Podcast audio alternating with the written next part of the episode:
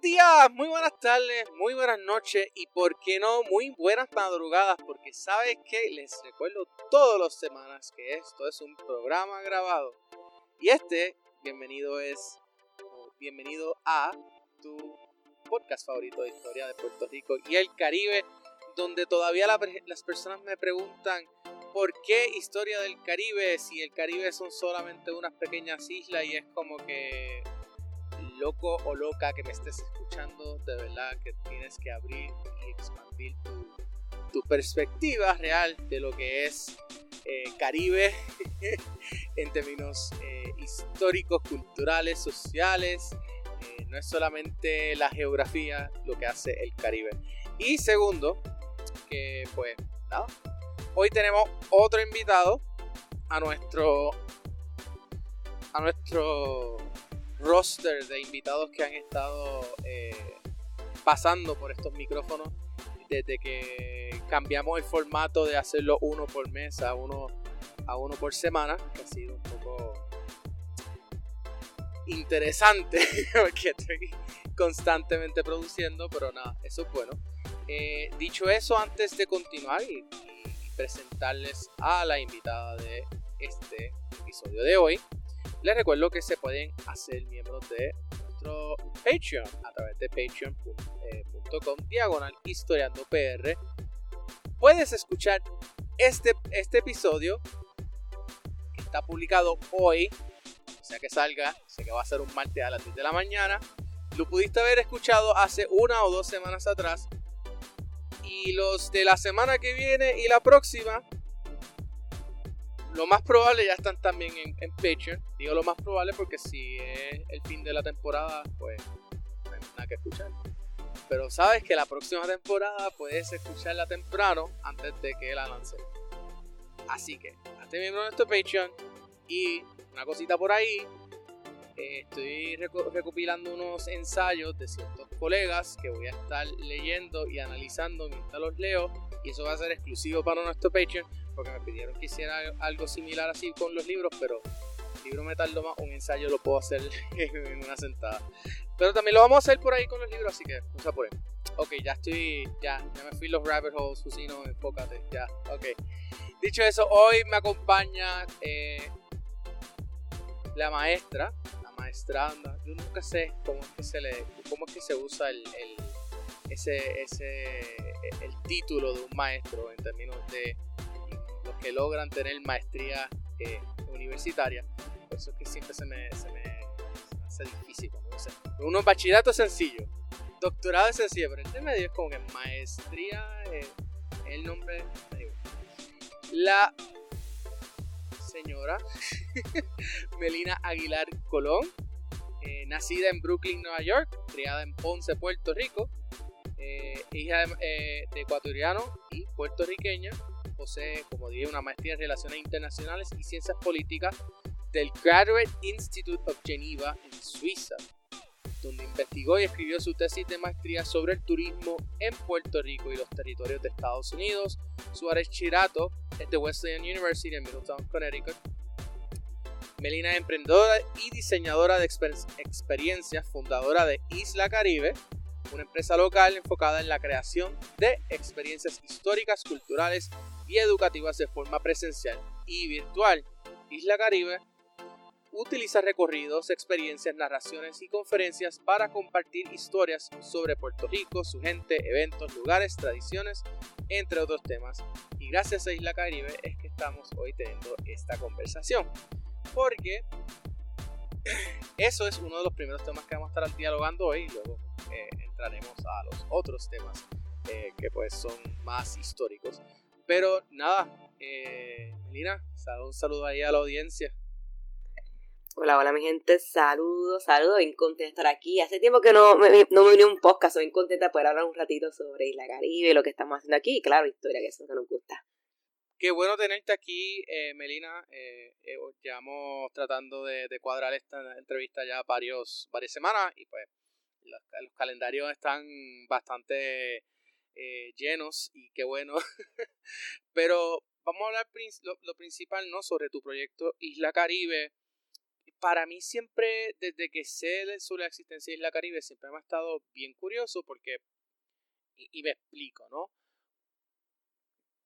Cuando uno va a la universidad, cuando uno es estudiante de bachillerato y, y luego pues va a hacer pues, posgrado, sea maestría, sea doctorado, o si eres como yo, que vinqué de bachillerato doctorado y dije no quiero hacer, yo no voy a hacer maestría, yo voy a hacer maestría, pero no la voy, no, pero me la voy a, me la voy a ahorrar eh, sí, gente lo puede hacer. Eso, eh, eso se llama un programa combinado, si acaso. Eh, te hablan de historia, sí, y, la perspectiva general es que pues, uno va a terminar siendo un, eh, un maestro, maestro de historia, va a terminar siendo un, un profesor universitario. Good luck with that. He estado ya dos años tratando de, lograr ese sueño, así que nada. y también o usualmente, pues, hacer bachillerato y te vas a estudiar derecho. Entonces, es como que o estás en la academia o te vas a trabajar otra cosa, pero uno ve un proyecto como Isla Caribe y es como que, espérate, uno puede emprender, en la, la historia puede servir como un, modelo económico y puede servir no, no solamente como un modelo económico, sino que puedes crear una empresa que te genere dinero eh, enseñando historia. Y veo, veo Isla Caribe y es como que, ve, eso es lo que, eso es lo que deberíamos estar aspirando a que cada historiador pueda, todos, pero que cada historiador que quiera eh, pueda crear estos eh, pequeños microempresas que puedan entonces que puedan no solamente aportar al legado cultural e histórico, sino que también pueda servir como con una manera de uno, de uno poder generar dinero, porque aunque nos guste o no, porque nosotros que estamos en las humanidades, eh, nos gusta esta la filosofía, de, por el amor al arte y todo esto, pero la realidad es que en el mundo del siglo XXI, eh, ya después de los 26 uno tiene que estar generando dinero porque ya no te van, ya no te van a pagar nada y si te, y después tienes los préstamos eh, en, tu, en, la, en, la, en, las costillas y, y, de alguna manera hay que generar dinero. Así que, quería saber cómo ha sido esa experiencia y qué, qué nos puedes eh, recomendar eh, pues, a nosotros los que queremos emprender distinto también para hacer este tipo de proyectos. Mira, me, me, encanta cómo comenzaste la conversación. Este, porque todo, felicidades que pudiste ir de, de un programa de bachillerato o un doctorado. Yo quería hacer eso y no, me aceptaban o lo tuve complicado. Y me acuerdo qué pasó en ese momento de mi vida, ¿verdad? Yo pues tengo hasta una maestría, pero si un día quiero hacer un doctorado en historia, es uno de mis sueños, pero ahora mismo estoy tan enfocada acá que no puedo pensar mucho en eso. Lo que este, se puede hacer a todo el mundo, se puede hacer. Este, y ahí tenemos una persona que lo ha hecho. Porque yo no, yo no lo he hecho. Pero, este, pero tu pregunta me encanta. este Desde el 2013, en la, por lo menos en la Intermetro, tienen el, programa combinado. Creo que ellos empezaron en el 2010 y yo entré en el 2013. Yo entré en sí, 2013. Eh, y entonces, pues, eh, tú haces todo, haces todos los créditos de maestría, todos los créditos de, de, doctorado. Sin embargo, solamente haces una disertación, solamente tienes que hacer un set de ensayo historiográfico y solamente tienes que pagar una, una, una graduación. Así que realmente es todo uno, pero haces solamente una investigación, un set, un set de cada uno, no, no te estás gastando dinero en, en una segunda investigación que después la vas a expandir más como quieras usualmente en el doctorado, pues mira, vete directamente a la disertación en vez de hacer simplemente la tesis. No, sí, me encanta, me encanta, pero luego hablaremos de este tema porque me gusta mucho este mundo de academia, me encanta, este, varias cositas y quiero decir, este, primero que todo, me gustó cuando dijiste que el mundo de la humanidad es porque yo como tal no soy historiadora de maestría, pero sí soy mundo de humanidades, mi bachillerato, mi maestría, todo soy mundo de humanidades y creo que fuiste bien claro, o sos maestro, usualmente historia, o este, o, que básicamente entramos a ser abogado, literalmente, como que hasta yo lo pensé, yo que decía, yo no quiero ser abogada, pero pues como todo el mundo sé eso, pues creo que tengo que entrar a estudiar, a estudiar abogada, ¿verdad? Simplemente pues como que lo es como una obligación. Y este, eso que entiendo muy bien dónde estás, dónde estamos parados, y creo que mi, mi punto de vista, yo veía, yo siempre decía a la gente, sí, yo no estuviera haciendo esto, yo más seguro estaría en Washington, D.C. o en el mundo global trabajando en desarrollo internacional, que fue lo que pude hacer antes de, de Isla Caribe. Y mucha gente me dice, ¿qué curso era eso? ¿Pero por qué volver? ¿Por qué hacer un proyecto de historia? Este, pues, porque eso es mi y cómo Isla Caribe nace y cómo en verdad me encanta que me digas que es de inspiración porque yo pienso lo mismo. Yo pienso que este hay tantas formas de usar la historia para generar un ingreso justo, bueno, sustentable y aportar al país. Porque esto, algo que yo estoy comprometida con mi compañía es que no solamente yo me haga rica y que todo lo demás, sino es que yo pueda aportar y así nace el proyecto. Y la Caribe nace cómo aporto a Ponce, cómo aporto al casco urbano de Ponce. O sea, fue bien micro. Pues yo vivo, yo me crié y actualmente estoy en el casco urbano de Ponce y así comenzó el proyecto en el 2017, prácticamente casi 2018, de cómo yo puedo generar algo que pueda mover la economía de este lugar que tiene tanta historia y a la misma vez tener un ingreso para mí en un momento que estábamos batidos por acá en María y todo el mundo estaba pues saliendo del país porque no había muchas oportunidades y especialmente en las ciudades fuera de la metropolitana donde la mayoría de los jóvenes tenemos que irnos para San Juan, la metro o para Estados Unidos. Es como que un paso que uno toma. Si desde el campo vas a la ciudad, si la ciudad es para metro y la metro vas para Estados Unidos. Es como que los pasos que uno va, pues yo estoy en, eh, fuera del área metropolitana y yo quería hacer mi vida aquí porque me gusta este espacio. Y pues, pues Isla Caribe, este, nace el contexto de cómo yo que vengo, yo sí pude trabajar en mi industria, tuve la suerte de que estudié en el mundo de relaciones internacionales y trabajé en eso. Este, todo se dio por aplicar a las becas en particular y ser aceptada y moverme así como que, ¿qué hay? Voy a aplicar a todo, a ver quién me acepta. Pero entonces si yo, a mí me iba bien, técnicamente lo que estudié en las humanidades y me iba bien y estaba creciendo y escalando, ¿por qué regresar? y por qué hacer este proyecto que comenzó por los primeros tres años no se generaba ni un peso y era en verdad esto un dolor de cabeza para mi madre que me veía en la calle haciendo tour diciendo pero esta mujer tanto que estudió para irse a la calle a dar el tour ¿qué le pasa? pues este el proyecto nace este enfoque de cómo este puedo hacer la historia. Más que todo en mi caso antes la historia era el turismo de desarrollo económico mi enfoque. Yo puedo decir que hoy día Isla Calle tiene varios pilares, entre ellos desarrollo económico, turismo e historia, pero historia nace naturalmente, no fue que yo era historiadora o que yo quería ser un history person, era más que yo quería ser un, una persona que usaba el turismo como herramienta de desarrollo económico a Ponce y me di cuenta que Ponce lo que tiene es mucha historia y que en ese momento dado, cuando comienzo yo en el 2017, no había en ese momento dado nadie haciendo recorridos históricos o hablando de la historia de Ponce o hablando cosas buenas de Ponce. En realidad, cuando llego de, yo viví 10 años fuera de Puerto Rico, cuando yo llego de afuera, yo lo que veo aquí es un negativismo y un pesimismo increíble en la ciudad señorial, de que todo lo que se vieran, este, no sé de Ponce era un choque, este, la alcaldesa hizo esto, este, esto por acá,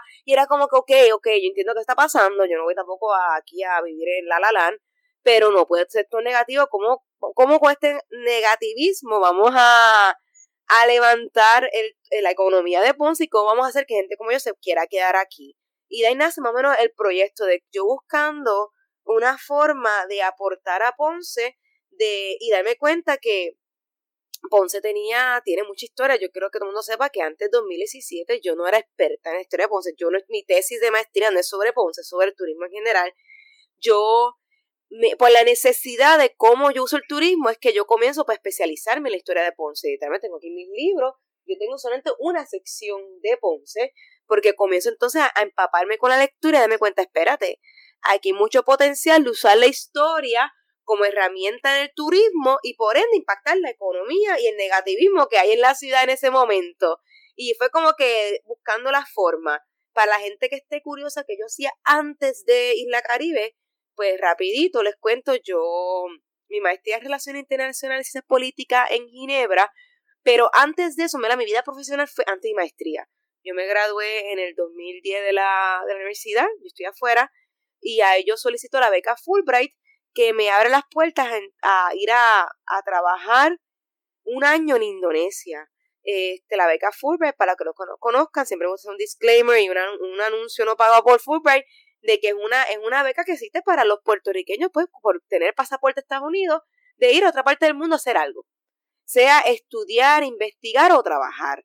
En mi caso, yo escogí la opción de trabajar como maestra, porque ellos, me la tienen, lo de trabajar en verdad es como que ser un cultural ambassador, como que enseñar en un pueblito en el medio de la nada, en el país que escoja.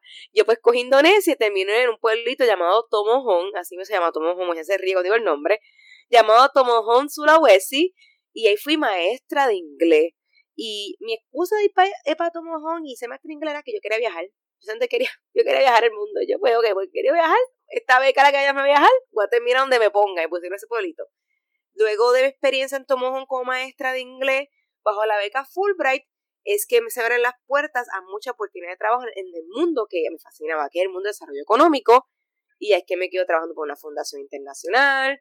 Y ahí es que luego esa experiencia, que si mira, voy a sacar mi maestría para tenerla. Y mi opción de irme a Suiza, mucha gente dice, wow, Suiza suena bien elegante, suena bien fancy. Yo digo, mira, yo fui a Suiza porque no quería endeudarme. Yo no fui a Suiza porque era el sueño de vivir el sueño suizo, era porque en Suiza la educación, aún la universidad más cara y privada, era 6 mil dólares anuales. Y yo con mis ahorros podía pagar eso. Yo, yo me gradué sin, sin deuda, con mi maestría de Relaciones Internacionales y Políticas, sin una deuda. Lo que me dejó a mí poder volver a Puerto Rico y estar tres años de experimentando con esto que llamamos Isla Caribe, este proyecto que pues hoy genera dinero. Yo soy full time en mi compañía y es lo que me paga todo, todas mis cosas, lo que me da vida a mí y a mi equipo de trabajo, pero todo comenzó gracias a que yo voy a Suiza a hacer mi maestría allá porque podía pagarlo con el dinero que ahorré trabajando en Indonesia. Y era como busco las opciones y por eso pude estar tres años inventando en la carrera a ver qué funcionaba, qué no funcionaba, qué la gente está dispuesto a pagar, qué la gente está dispuesto a escuchar. Porque antes que alguien te pague, tiene que haber una, un interés por lo que estás haciendo y que la gente que mira, yo quiero en verdad invertir en eso de verdad que me, me, quedo fascinado, ¿no? Porque, no sé, ok, aquí está. Me, me quedo un poco fascinado en el sentido de que usualmente uno piensa que para trabajar la historia, pues, eh, bueno, uno tiene que irse, el doctor, el doctor en historia, mira, no, ¿sabes? La, un historiador, sí, un, puede, un doctor en historia, pues, bueno, ¿no? Y, lo aplaudo, yo soy doctor en historia. Pero los proyectos culturales no, no pueden ser solamente eh, para el que tiene el título. De hecho, empecé esto diciendo que cuando vas a la universidad, no te dan, te, dan la botella.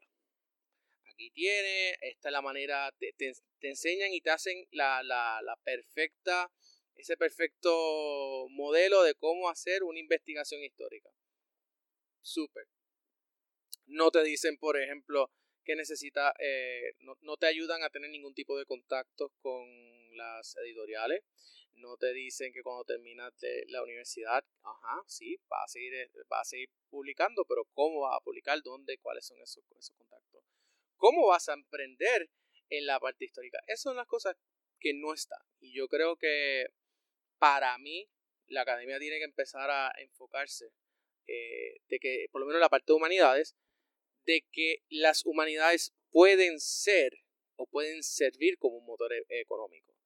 Y ahí es que está el, la clave que por lo menos entiendo que has, logrado hacer eh, con, con, con estas maneras. Eh, y, de otra, y de otra parte, si nos pudieras explicar en general a los que les interese este tipo de, de, empresa. ¿Cómo se hace? Porque entiendo que hay unas regulaciones por parte de la compañía de turismo eh, que yo no entiendo, pero pues me la van a poder explicar ahora. Este me encanta, me encanta. Este, yo creo que todo, este, eso de, de, de, doctora, esas cosas, yo un día aspiro a ser doctora Aguilar. Este, eso que, eso que no, no hate a todos los historiadores con su doctorado, todo el mundo quiere darme mucho cariño, que los admiro y que los doctorados y los no doctorados, la gente que ama la historia son mi mayor inspiración en mi trabajo, este, porque yo leo sus libros. Yo, este, por eso es que se me encontré un libro, ahí me estoy leyendo un libro de historia del Caribe y estoy fascinada, no tengo aquí, pero estoy fascinada, ti como que promocionando por todos lados porque hizo una investigación espectacular, eso que si quiero este comenzar diciendo eso que soy fan de la gente que estudia, investiga y, publica.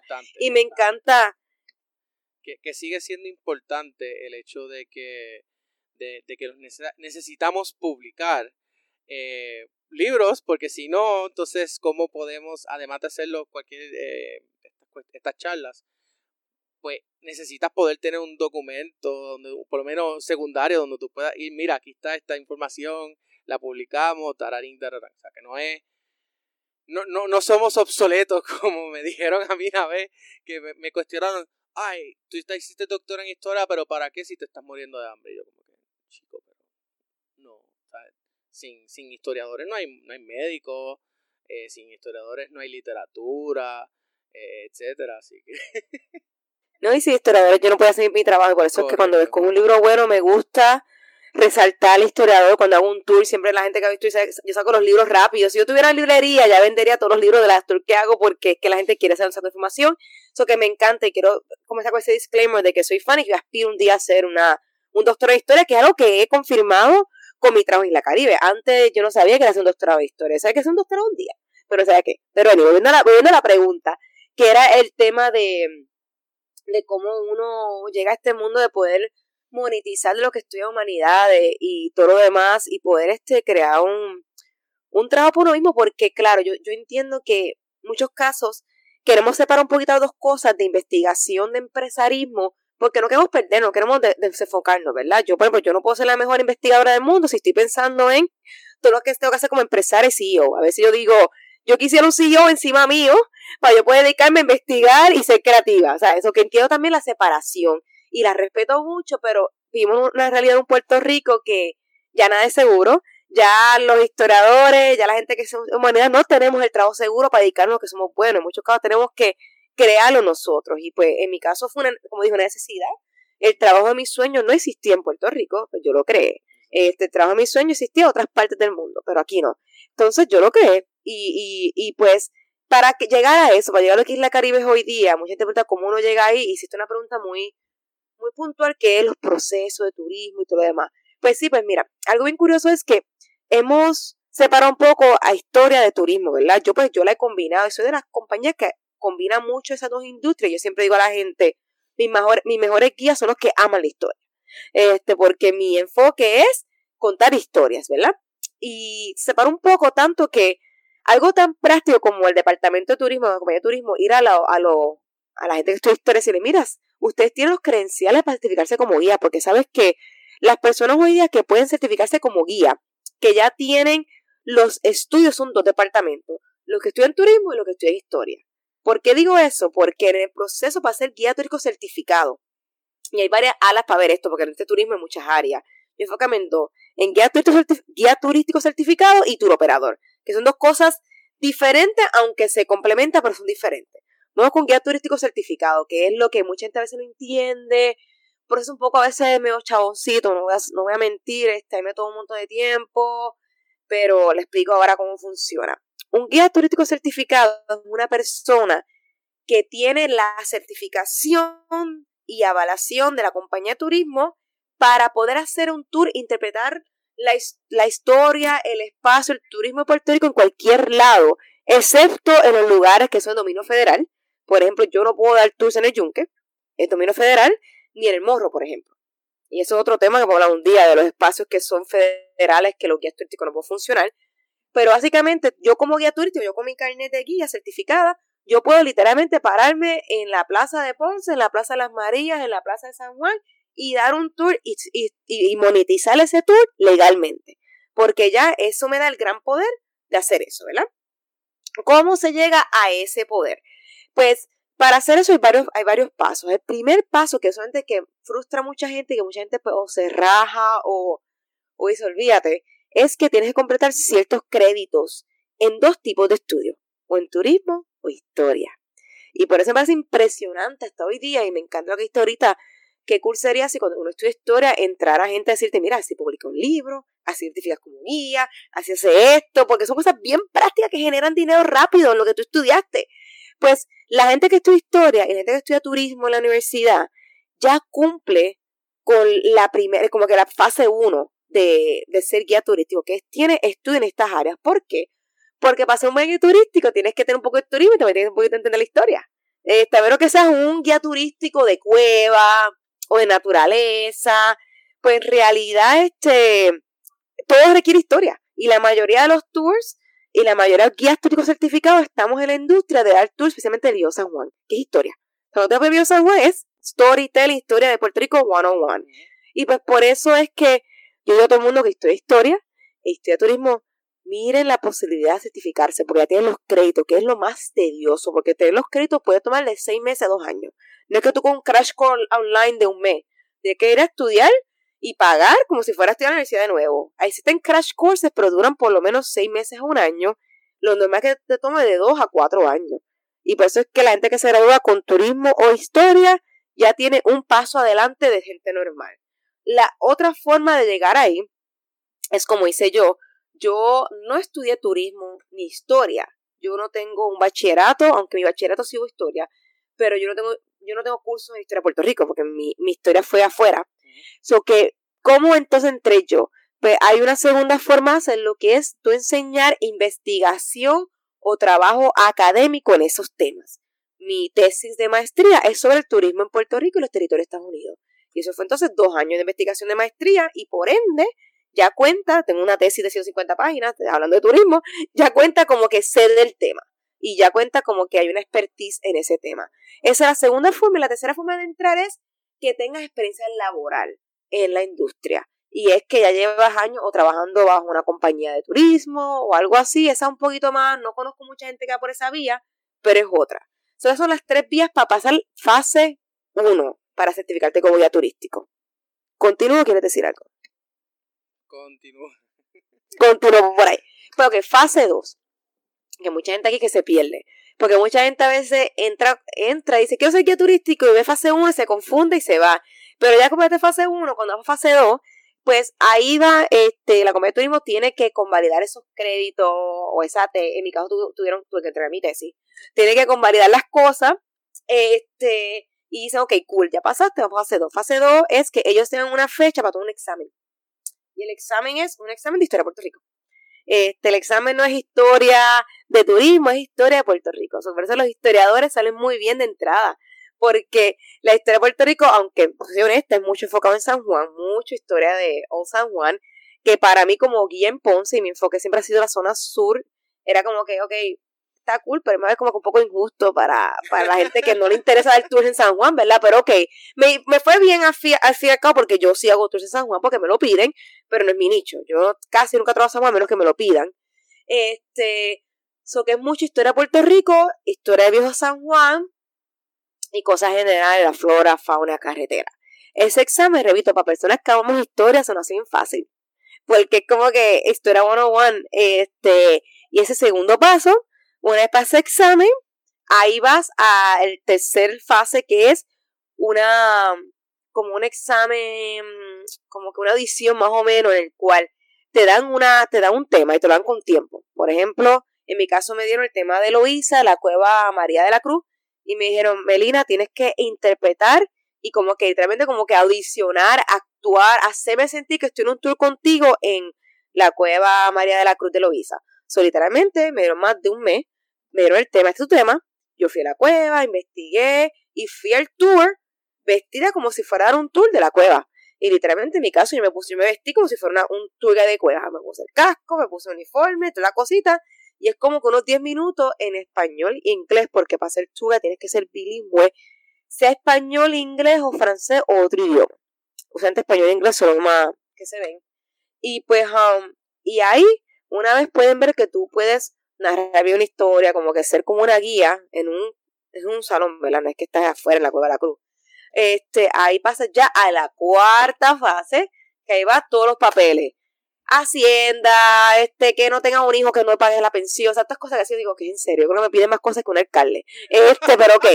Yo, yo, yo en serio, un prueba de dopaje, un montón de cosas que para mí era como que, ok, nada, todo chilling yo quería, ya estaba tan feliz que llegué a esa etapa, era como que, Dios mío, pero eso era papeleo, papeleo. Este, que de cosas que yo digo, no sé qué tiene que ver, pero ok, qué bien. Este, vamos para allá. Ahí por fin. Ajá. ¿Qué va a decir? gobierno al fin, eh, complicando la vida. Y pues nada, pero repito, eso fue lo más fácil. Eso fue lo más fácil para mí. Como que, ay, qué bueno, ya, ya llegué. O sea, este pero toma muchos meses, alguna gente toma años, alguna gente no escucha por mes y por eso mucha gente también se raja en el proceso porque a veces es tan burocrático, tan largo y a veces tienes que estar tú ahí, tienes que estar como que detrás de, de las personas que uno a veces como que dice, mira, olvídate. Pero digo a todo el mundo que se queda rajar y me tomó mucho tiempo, fue bien complicado. Este, esto, tener eso en tus manos ya te da un poder para generar dinero en cualquier momento. Tú puedes decir, literalmente, crear un website, decir Tour by Melina, y viene un, un americano y lo ve, te recibe, tú le coges que te la gana y puedes hacer un y tienes todas las certificaciones legales para hacer eso. So que es como con un superpower que tener certificación en tus manos, porque te pagan por contar historia.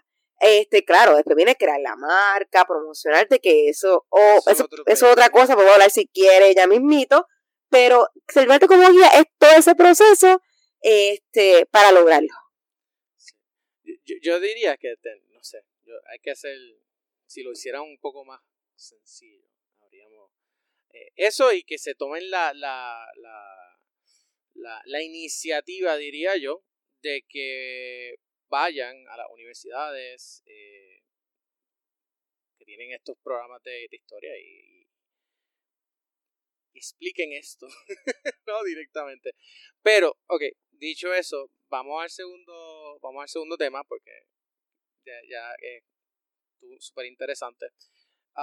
Pero vamos a hablar un poco sobre la historia de Ponce, que es la, el punto medular acá del por qué queríamos eh, poder dialogar contigo.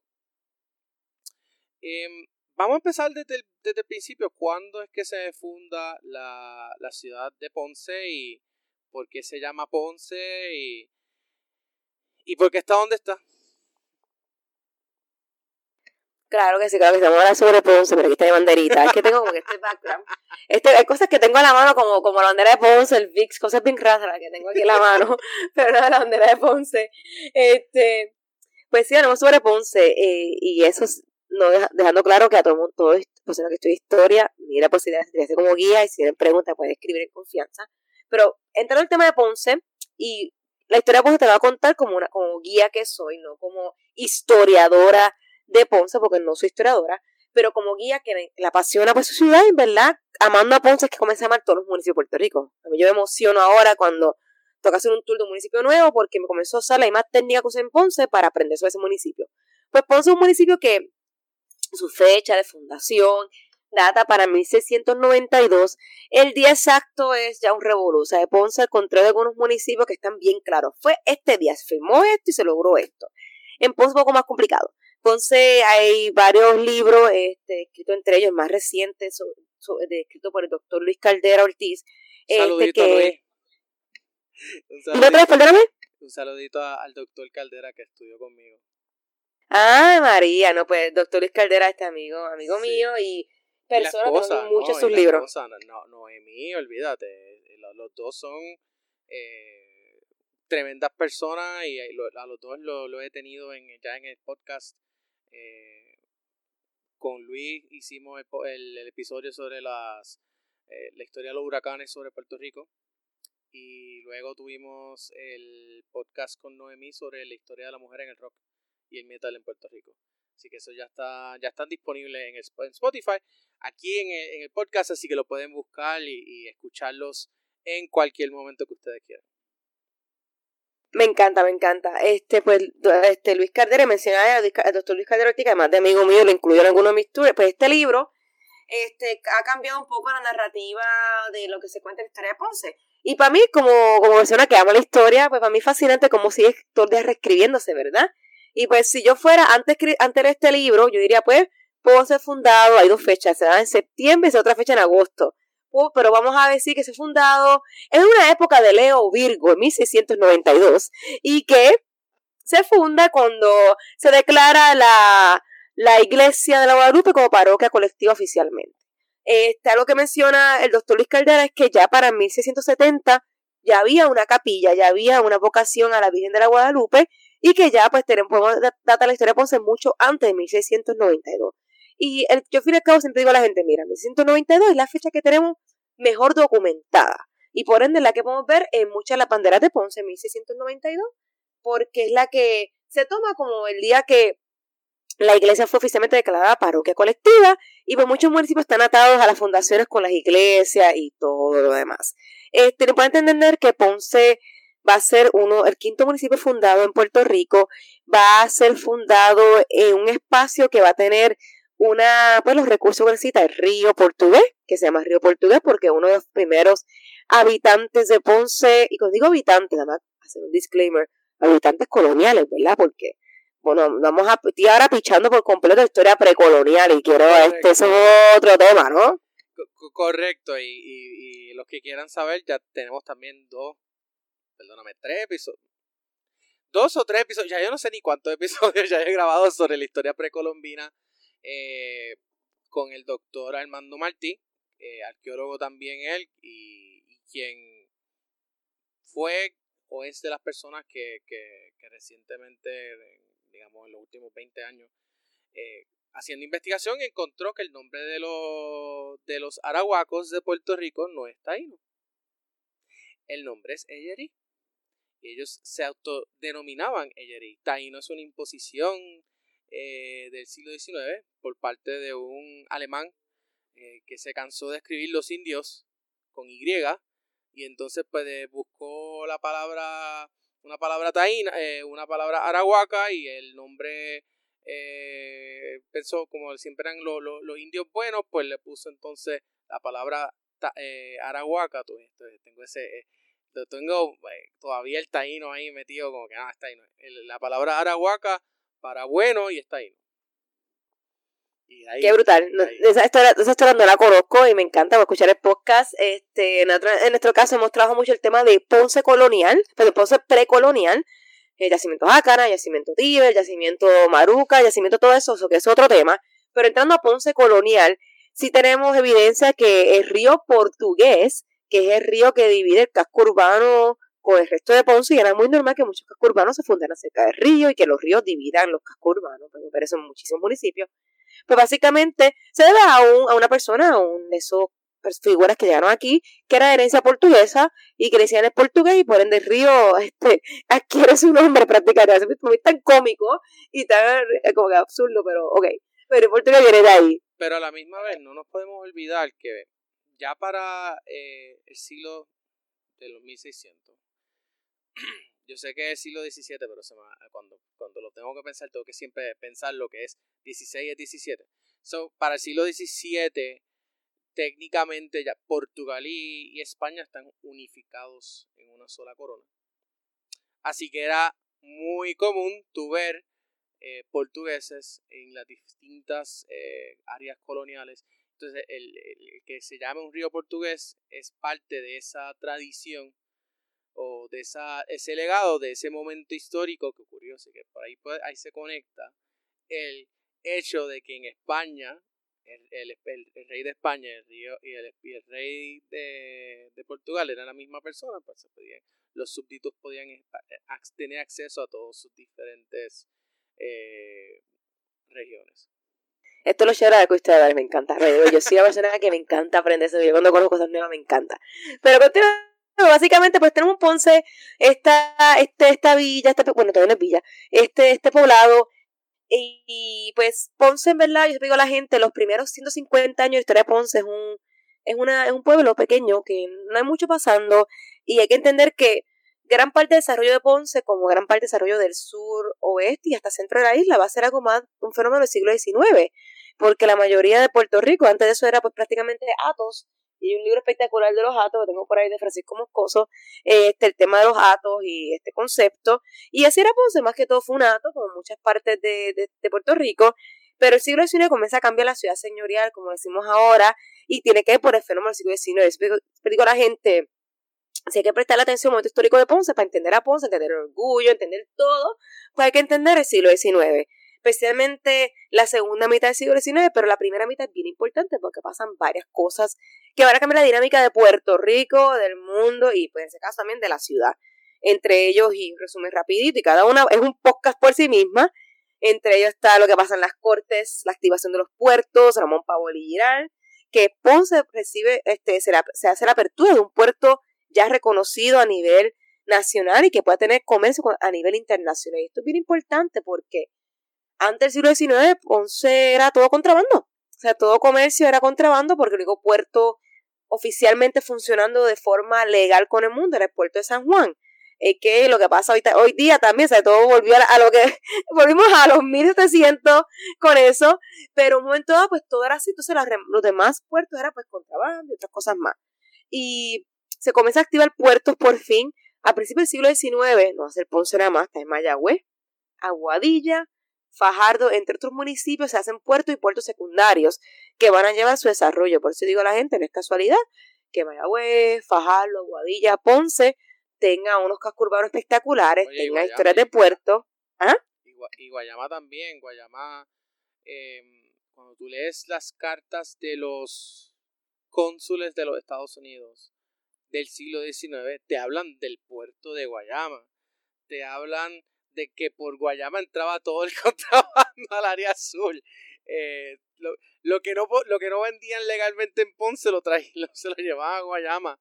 Eh, y tienen también ese, eh, el, el, casco urbano de, de, de, Guayama es, espectacular, Uno de los mejores, una de las mejores plazas. Y yo estoy un poquito viciado porque mi, mi, mi disertación tiene que ver con el, con el, con el municipio de Guayama. y entonces, pues, a mí me encanta Guayama. Estoy loca por hacer el tour de Guayama y tengo a varios historiadores allá, entre ellos Alexis Tirado detrás mío para que vaya a darse, a hacer recorrido, el doctor Alexis Tirado. Este, y me encanta Guayama, es un, municipio que estoy estudiando y voy para allá ahora en noviembre a hacer unas cositas por allá con un recorrido de historia. Y Guayama me fascina, pero hay que tener Guayama, hay que también tener Arroyo, que era parte de Guayama. Y Guayama, loco Guayama, perdona que disclaimer, es que Guayama tiene, cuando dice brujos de Guayama, cuando ve que en Guayama en su bandera está el molino, este, esta, esta, esta, esta chimenea o molino de una central. Tantas cosas que dice, espérate, que tanta historia aquí, como que, ¿cómo estamos pichándolo? ¿Cómo estamos ignorando esto? Pero eso es Guayama. Anyway, fascinante. Eh, volviendo acá, pues, el siglo XIX ser un siglo que se activan puertos más allá de San Juan y pasa un momento histórico, un hecho histórico que, pues, repito, merece su propio podcast, que es la cédula de gracia de 1815. Yo esta cédula de gracia, todo el mundo a veces espera conmigo, todo el mundo dice, ok, yo digo a la gente, mira, esto es lo que pasó. Este, nos gusta o no, aprendamos de la historia, ¿no? Pero esto es lo que pasó y la cédula de gracia, en la Bichuela, y hay un libro de la doctora Raquel Rosario sobre el tema, y creo que ha sido hasta el momento el único libro que he encontrado sobre el tema, este, que es esta, esta cédula que pasa a la corona española para activar la inmigración de extranjeros con capital conocimientos a Puerto Rico, especialmente para habitar. Ajá. Católicos, hay que ponerle. Claro que sí. eso bien grande porque podía ser eh, extranjero con dinero, pero si eras protestante, no para ningún lado. Tenías que ser católico, o sea, tenías que ser de un país.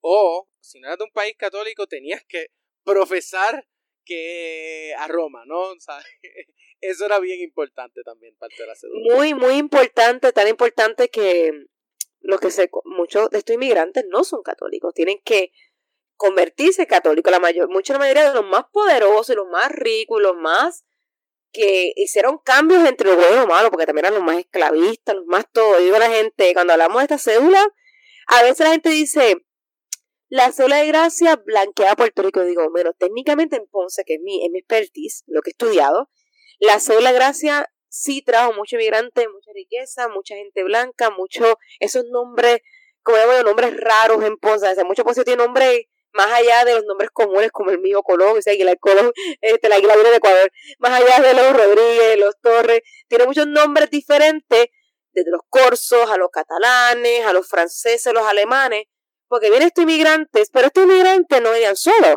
Era la ley incentivaba la esclavitud, incentivaba traer personas esclavizadas aquí, la mayoría de África.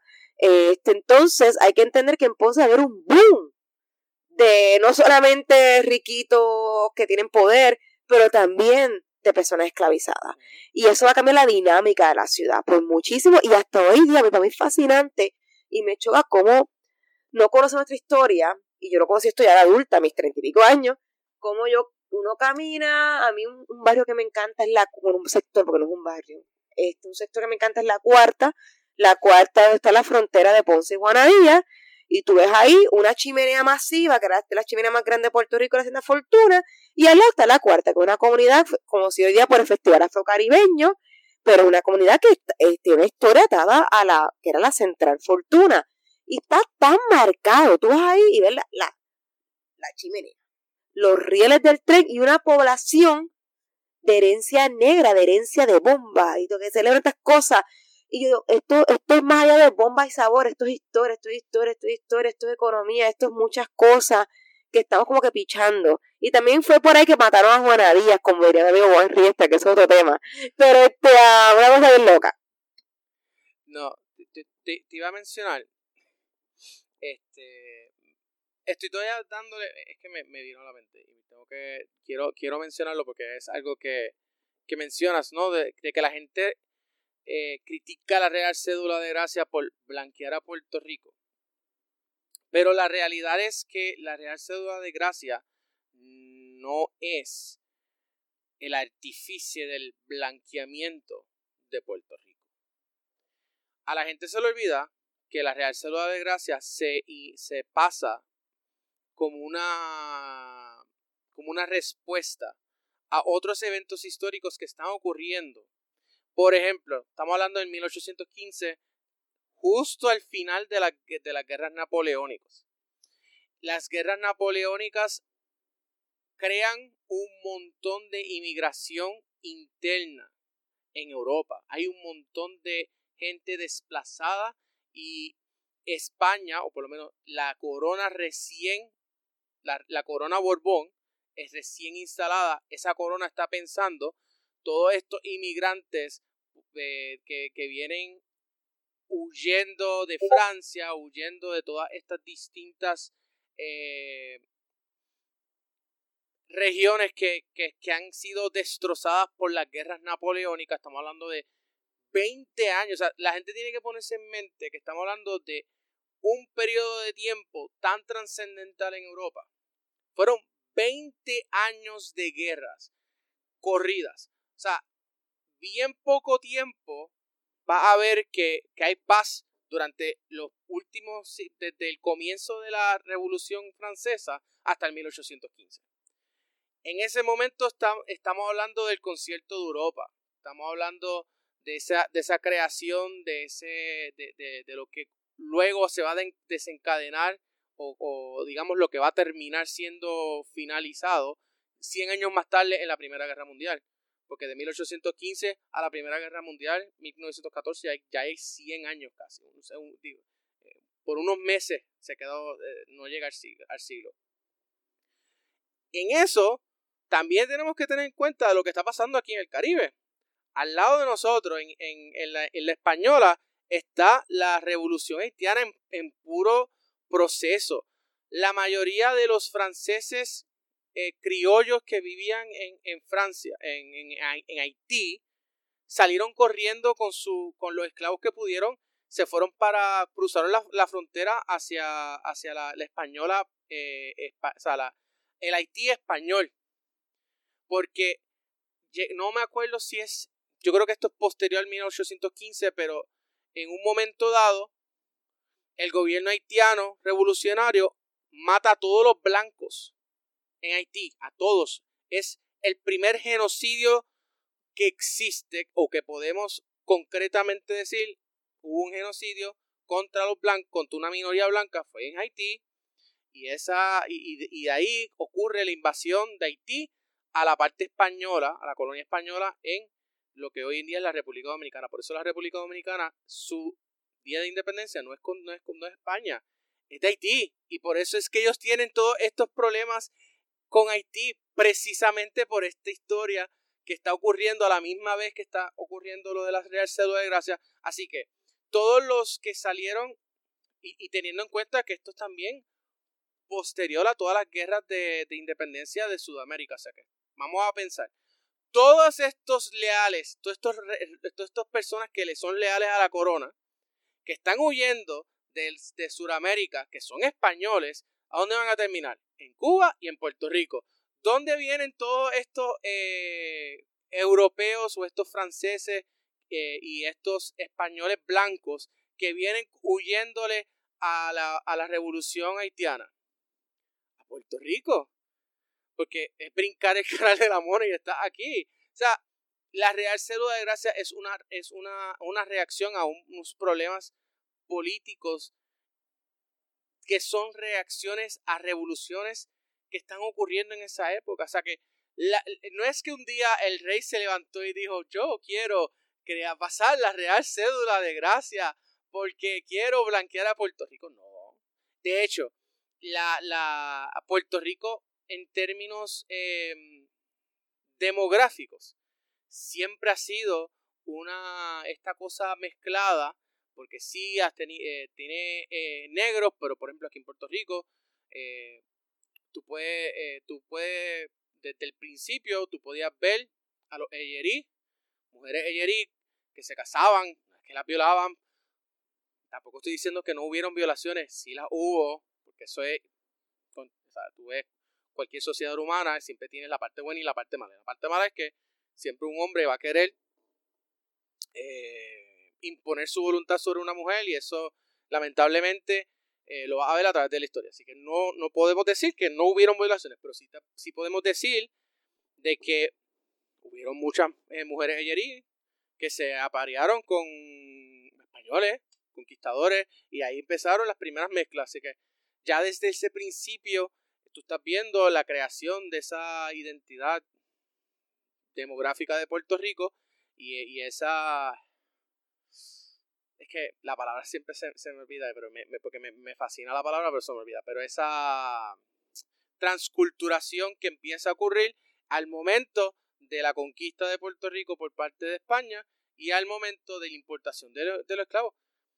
Pero aquí la, población no era, sí, era mulata, era eh, mestiza, y sí, cuando empiezan a venir estos, estos eh, esta, esta, migración de europeos responde a unas, a unas realidades históricas que están siendo impulsadas desde, desde Europa y desde, digamos, desde Sudamérica, que se está independizando y todas estas personas empiezan a empujar para irse para su, que, digo, los que son leales a la corona, para irse a, a, esas provincias de ultramar que eran entonces eh, Cuba y Puerto Rico.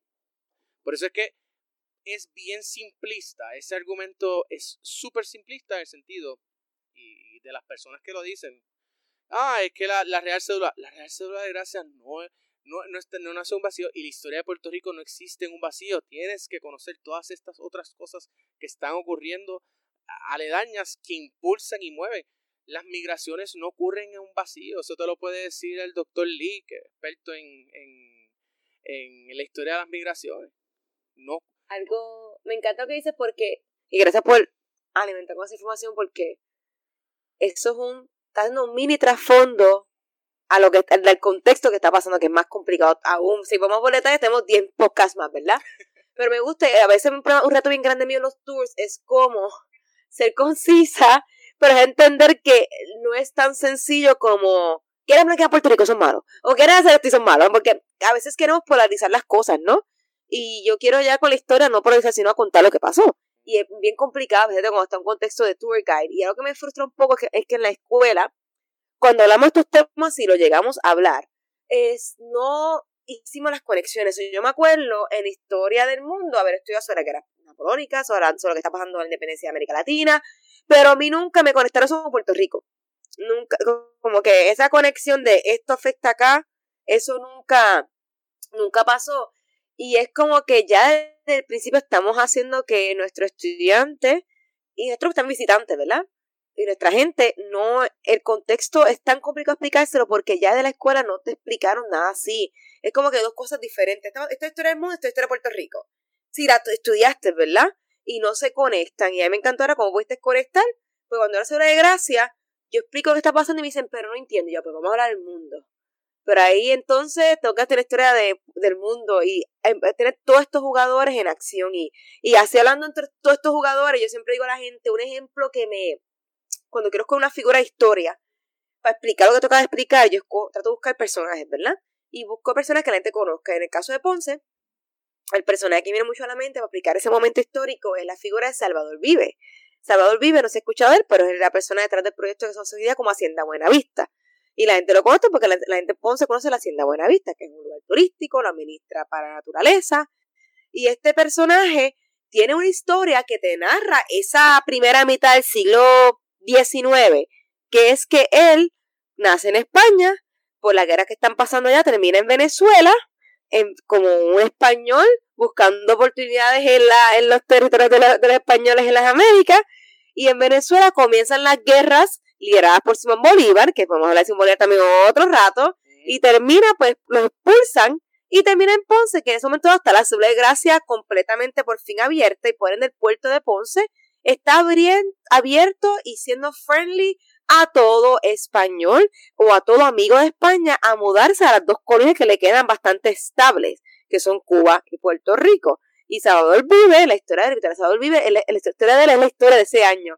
Él de ahí, de Venezuela, inmigra en un barco, llega al puerto de Ponce, que está hay que, a veces nos queremos, por la política hoy día, queremos distanciarnos de Venezuela, pero Venezuela es un país que queda justo al sur de Ponce. O sea, yo digo a la gente, yo fastidio digo el tour. Cuando vamos para la playa de Ponce, yo digo, mira, tienen que imaginarse como Sarah Pelin dice, I can see Alaska from my window. Pues yo puedo ver este literalmente, I can see Russia from my, from my window, así. pues este, yo puedo, literalmente, podríamos ver, ¿qué viste? I can see Caracas from my window.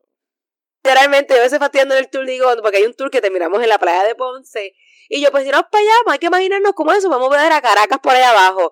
Y la gente se ríe, yo digo, pero es que da risa, pero es que tenemos que buscar un mapa, está literalmente al sur, y es, hoy día eh, lo vemos como tan distante por la política actual y todo lo demás, pero históricamente Venezuela y Puerto Rico eran eh, países de mucho comercio y de mucho movimiento de ideas y todo lo demás.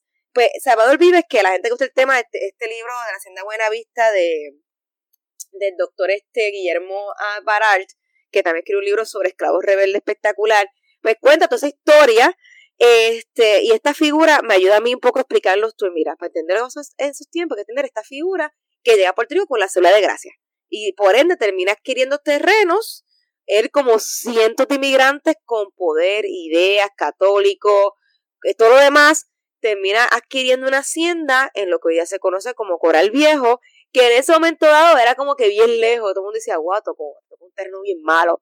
Y él haya creó un imperio que hoy día existe todavía, que se conoce como Hacienda Buena Vista. Y pues, pero él nos resume un poco la historia de qué está pasando porque él vive las guerras allá, vive las guerras en Latinoamérica y luego vive la ciudad de Gracia en Puerto Rico y está enterrado en Ponce y la Hacienda Buena Vista todavía sigue corriendo, su familia, yo creo que es descendiente. Eso acabó, es como una generación que, que acabó. Acabó en los, en los 2000 y ya murió los últimos descendientes. Y lo que son las propiedades, todo lo que tiene que ver con esa familia.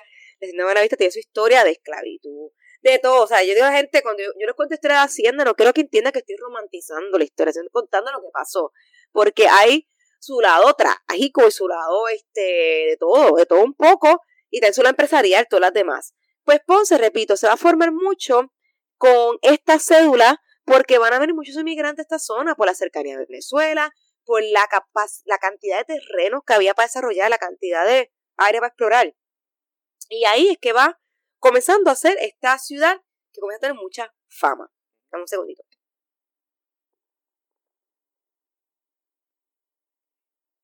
Y pues, básicamente, El Salvador Vives, para terminar con él, porque va atado a la segunda parte del siglo XIX, Salvador Vives, antes de morir, va a ser este alcalde de Ponce este, que va a escoger el león como el símbolo de la ciudad, porque antes del 1844 siempre la ciudad era un cordero, como es el de San Juan, y también, y como era de muchos municipios, también Fajardo tiene un escudo de cordero original y otros municipios más, y también va a ser la persona que desarrolla el concepto de la alcaldía, la estructura que tenemos hoy día y la Plaza de las Delicias que tenemos hoy día. Por eso digo la gente, gusta mucho de él, repito, no para decir esta fue la mejor persona de la historia, pero sí, mira, este, esta persona te entender muchas cosas de Ponce hoy día. Cuando acaba la primera mitad del siglo XIX, este, la mayoría de industria de esta zona, no solamente Ponce, pero tenemos Guayama, Mayagüez, toda esta región, va a ser la caña. La caña va a ser el boom. Pero luego viene un huracán que se va a hacer como el huracán San Narciso, si no me equivoco, que va a cambiar muchas Va a ser como que un antes y después en la historia y el desarrollo económico de la región. San Narciso va a ser 1867. Yo digo a gente que no es casualidad que después venga este Grito del Ares, porque también en el 67, esa época por ahí, hubo un terremoto y hubo también un tsunami que impactó a la región. So que Va a haber muchas cosas que van a impactar esta zona. Pues curiosamente la mayoría de los, de los terremotos tsunami impactan siempre el sur y el oeste. Como que es como que un fenómeno bien de acá.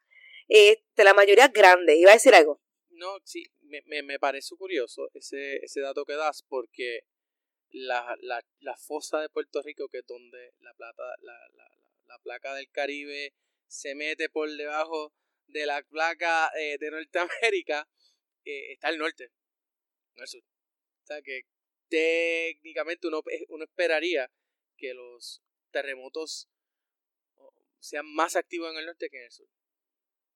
O sea, esto es algo que, yo no soy experto en los temas de terremotos, pero, y creo que, este, y creo que Luis Caldera ha escrito un libro de eso, o va a escribir un libro sobre el tema, porque Luis Caldera es un hombre que escribe de todo un poco. Pero me pareció curioso a mí que cuando documentaba varios terremotos, especialmente los que quedan bien documentados, los últimos tres grandes, la mayoría hacen en el suroeste de Puerto Rico. Y eso cambia mucho la dinámica de la historia. Este, porque pues es que yo digo a la gente, está un momento de cambio de historia, porque pasamos un gran huracán, un gran terremoto y una gran pandemia. Esto pasó también en los 1860. Un gran huracán, gran pandemia, gran tantas cosas pasaron, lleva el grito del aire va a ser explosión, luego va a ser la abolición de escrito, muchas cosas le van a seguir, ¿no? Todo esto también afecta a lo que es Ponce, va a haber una, un cambio de enfoque, va a ser más que todo en la industria del café. Este, la emigración de Corso, que algo comienza ya a principios del siglo XIX, sigue subiendo y la mayor concentración va a ser en esta zona, Ponce, Yauco, San Germán. Yo digo a la gente cuando me dicen, pero ¿por qué se concentran ahí los corsos? Yo digo, mira, es como los puertorriqueños, se concentran en Chicago, porque se concentran en Nueva York, en Florida. Es muy normal que tú sigas al primo, al tío y a donde estén las oportunidades, ¿no? La, y la mayor se va a hacer esta zona.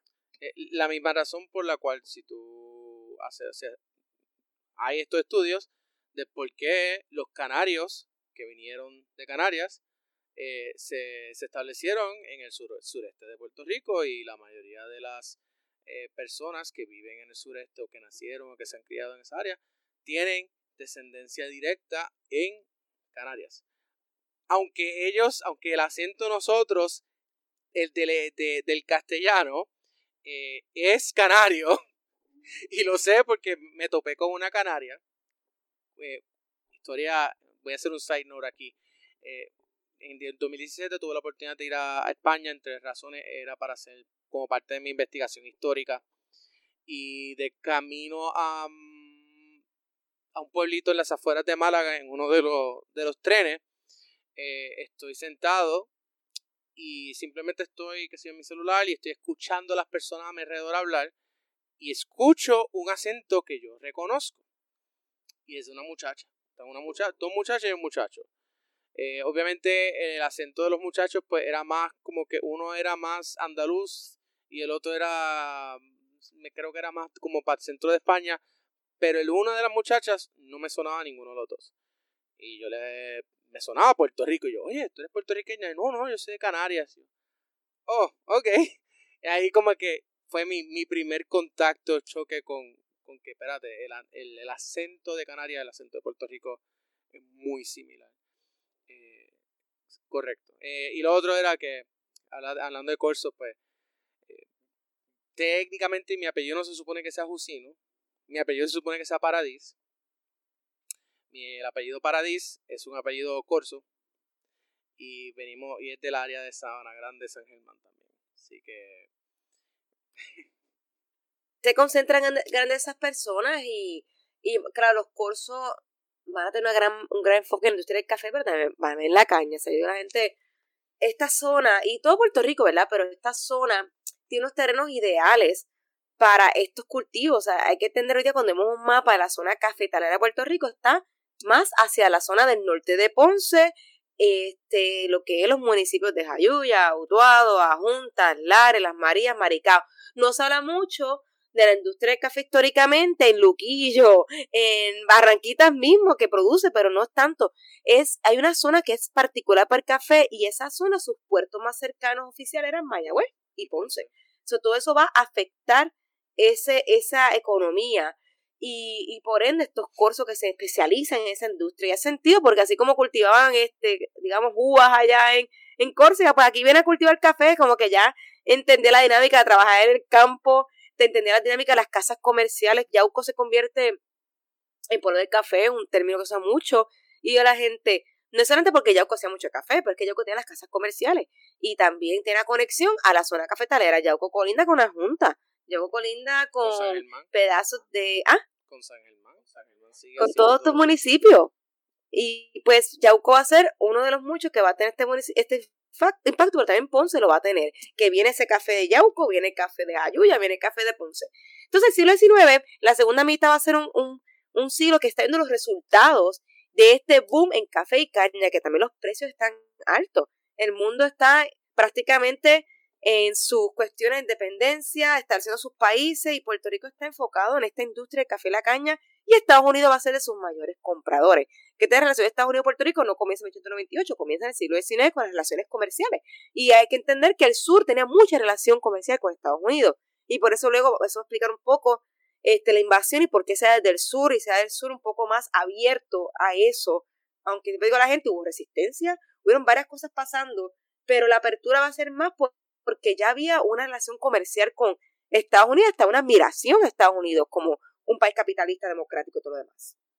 Y pues, Ponce beneficia todo esto, de este desarrollo que va a haber, y cuando digo beneficia, siempre hago el disclaimer, esto no quita la esclavitud, el abuso de los pobres y todo lo demás. Hay una clase social que va a crecer, impactar y va a dejar un legado que hoy día celebramos en la arquitectura, en la música, en la arte, porque hay dinero y donde hay dinero hay movimiento, hay transacciones, hay ideas, hay migración, hay educación, gente que va y regresa. ¿no?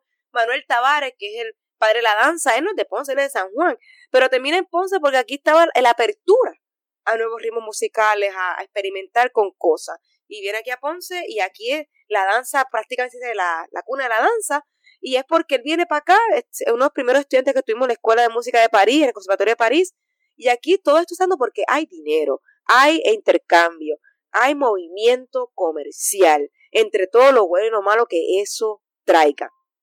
El puerto de Ponce o la playa de Ponce va a ser como que el espacio que se da apertura a todo eso. Por eso cuando hablamos de Ponce te digo, hay que ver sueltas curvas, pero hay que ver sobre la playa.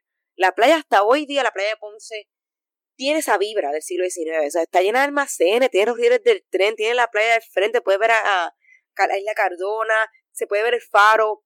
Es como que todavía tiene esa magia del siglo anterior.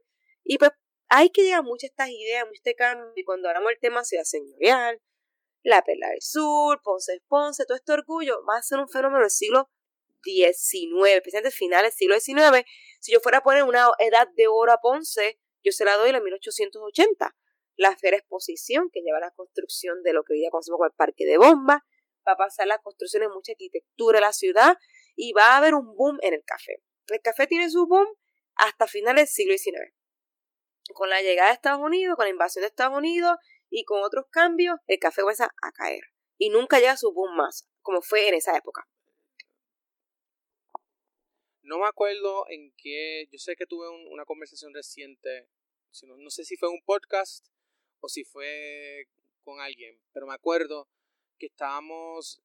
No, no, no fue un podcast. Fue uno de los videos de YouTube que tenemos en el canal. Eh, estaba reaccionando a, un, a otro video. Hay algo que hay que también tener muy, muy, muy claro cuando hablamos sobre la caída del café de Puerto Rico, porque sí, Puerto Rico en un momento dado Luego de que Haití sale, recuerdas que habíamos mencionado ya la, la revolución haitiana? Luego de que eso ocurre, es un, una breve, un breve momento donde Puerto Rico se convierte en el, en el exportador número uno de café en el mundo. No, si no el uno top. No, no quiero estar. Pero es uno de los top. Pero ¿qué pasa? Brasil se independiza al Brasil independizarse, gracias también a las guerras napoleónicas y todo esto que está ocurriendo, eventualmente Brasil va a acaparar el mercado cafetalero y Puerto Rico no puede competir con, con Brasil para nada. Eso es lo que es una de las razones en términos de, de, mercados internacionales que hace que que el café en Puerto Rico decaiga. la, la, invasión de, ah, la invasión de Estados Unidos, eh, digamos que lo que hace es que le pone el, el, el, el último clavo en ese ataúd, como, como, como decimos aquí en Puerto Rico, pero ya el café iba a desaparecer. O sea, Estados Unidos invade uno Puerto Rico, el café hubiese desaparecido como uno de los principales productos ya para mediados de la década del 20. cuando, ocurre, cuando ya dejamos de hablar de café, café, obviamente porque Estados Unidos empieza a imponer el monocultivo eh, azucarero, pero si no hay intervención, entre ya mediados de los 20, 30, aquí ya no hubiese habido café. Y porque era más económico comprar en Brasil, hasta hoy día es más económico comprar en Brasil. Y yo por eso digo a veces a la gente cuando hago la historia del café, yo tengo un, recorrido solamente sobre el tema, y siempre en ese recorrido siempre vamos a una hacienda cafetalera. Yo digo, un milagro que todo esto exista, porque ya tenías de perderlas todas desde el siglo XIX. Este, la caña es otra historia que es curioso, la caña pues técnicamente, yo digo que técnicamente no existe hoy día, pero por ahora es mismito, si hay, hay lugares donde se produce, pero muy, muy, muy, muy poco todavía. Este, un milagro todavía que tengamos un poco del café y hay que entender que Puerto Rico llegó ese boom, pero ya, ya Puerto Rico ya no puede ni competir. Y también este, el push del café aquí no era prioridad de Estados Unidos porque va a ser la prioridad la caña de azúcar. Entonces, todo eso va a impactar entonces el Ponce del siglo XX, donde sus dos economías más importantes, el café y la caña, comienzan a sufrir cambios. El café comienza a decaer y, repito, digo esto con mucho cuidado porque mi familia eran recogedores de café hasta los 70. So que no es que el café desaparece, este, y todavía existe, tengo, conozco gente que recoge café y vive de eso, este, pero que si comienza a decaer de ser una, el producto más importante a finales del siglo XIX a ya no ser el producto más importante. Entonces va a ser entonces un enfoque de monocultivo sponsor completamente por Estados Unidos y empujado por Estados Unidos de la caña. Ponce en esos tiempos, en la mitad del siglo XX, va a pasar varias cositas y yo todavía está, es, lo que es el siglo XX de Ponce, yo todavía estoy como que, como que, como que entendiéndolo, desmenuzándolo un poquito, porque se me hace más complicado que el siglo XIX, ya que en Ponce hay cosas que le que van a ayudar a que la, economía siga creciendo, siga con el push que viene del siglo XIX, pero ya el puerto otra vez se va a centralizar de nuevo en San Juan. O sea, ya el comercio otra vez va a ir a San Juan. Es una forma de control en realidad. ¿Por qué tener cinco puertos, seis puertos ahí al garete internacional por si podemos tener un control desde un punto?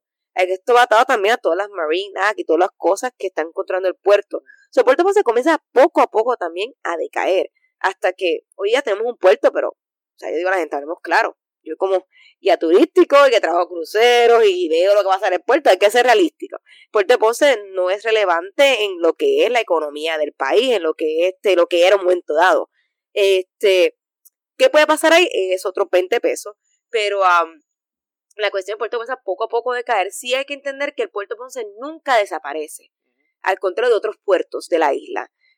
Este, porque el puerto de Ponce logra en el principio del siglo XX, luego del año, como que un acuerdo con el gobierno este, estadounidense de seguir funcionando. Sí comienza poco a poco a decaer por varias cosas, varias cuestiones que pasan, pero todavía hoy día sigue ahí, entre todo, porque hay unos que desaparecen completo, como el de Aguadilla. El puerto no existe la Aguadilla, que existe en un momento dado, el de Mayagüez mismo que está básicamente... yo, diría que, que, uno de los que decae, pero decae bien brutal es Mayagüez, porque lo que, pasa es, lo que pasa en Aguadilla es que al abrirse Roosevelt, no Roosevelt Roads allí, este, Raimi, em, pues el puerto que va a tener más importancia no es el comercial, es el militar, que ya ese sí que ya no existe.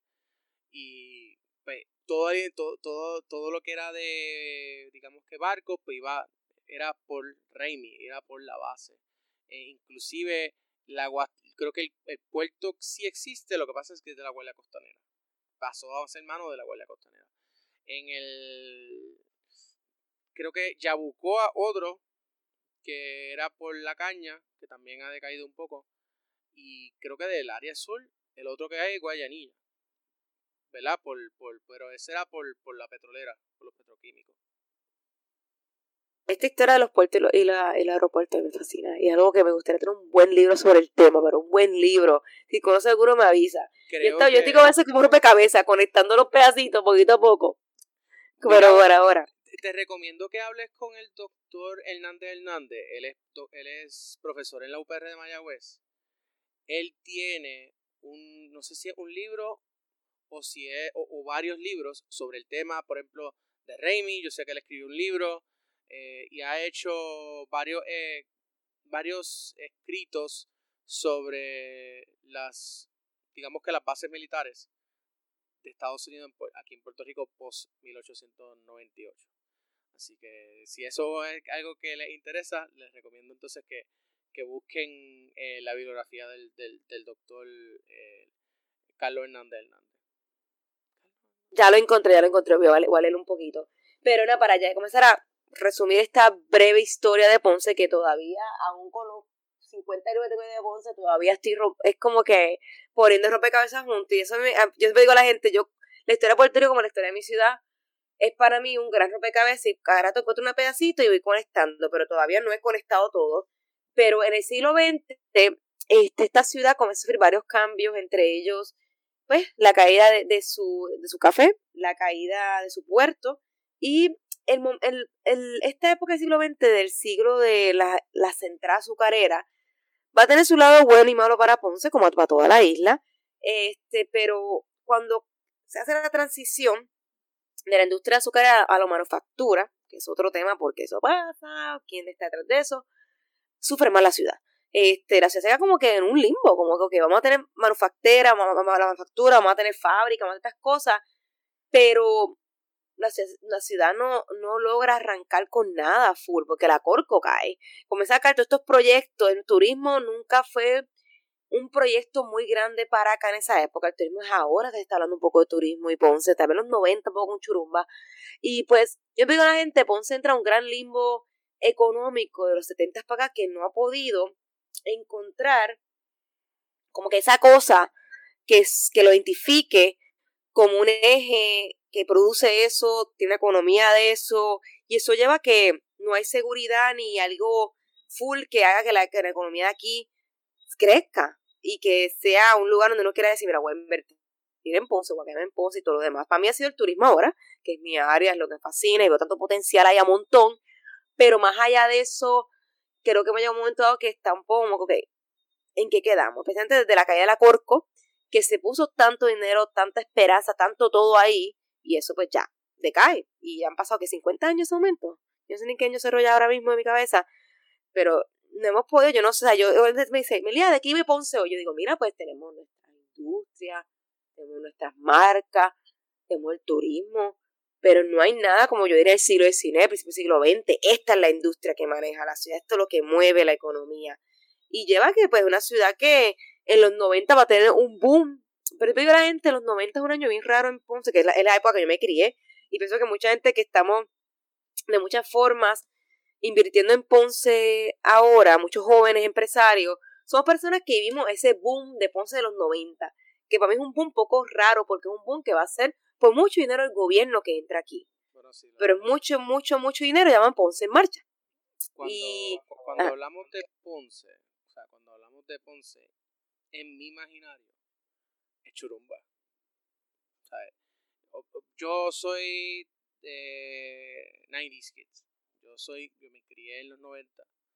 Eh, y Ponce era como que esta, esta ciudad allá en el sur de Puerto Rico, la segunda capital de Puerto Rico, y era precisamente por, por todo lo que había hecho Churumba, era también en el momento de los centroamericanos que ayuda a rejuvenecer la ciudad, a, hacer ese, esa inyección de dinero.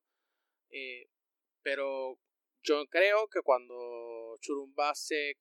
Y esto ocurre cuando hay muchos caciques, ¿no? Y lo, hemos empezado a ver, por ejemplo, lo vamos a empezar a ver ahora cuando siga pasando el tiempo eh, tras la salida de, de Guillito de Mayagüez, cuando eventualmente eh, Ramón Luis salga de su de, ser el, alcalde de Bayamón y, lo mismo me imagino eh, ya ha empezado se ha empezado a ver un poco en Carolina no eh, y, en otros otros lugares que esto, eh, en Humacao no en Humacao que estuvo creo que era Santos que estuvo tantos años en, en, la, en, la, en la, alcaldía y pues fallece y, y, ahora uno empieza a ver todos estos pueblos que por, porque tenían un líder fuerte, cacique, como se le llama aquí, podemos decir este, un poco líderes populistas, que ayudan de cierta manera u otro, eh, pero sin ellos pues el, andamiaje se cae.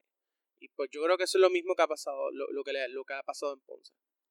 Sí, sí, sí, y este, y esa ha sido mi preocupación cuando dije que no puedo encontrar una industria que de verdad nos guíe y nos agarre por algo sustentable, es que me preocupo porque eh, lo que pasó en los 90 y lo poquito que he estudiado, yo, yo soy este producto de los 90, booming 90s de Ponce, ¿verdad? Eso es lo que motiva a mi regresar, porque yo dije, guau, Ponce estuvo tan brutal mi niñez, ¿qué pasó?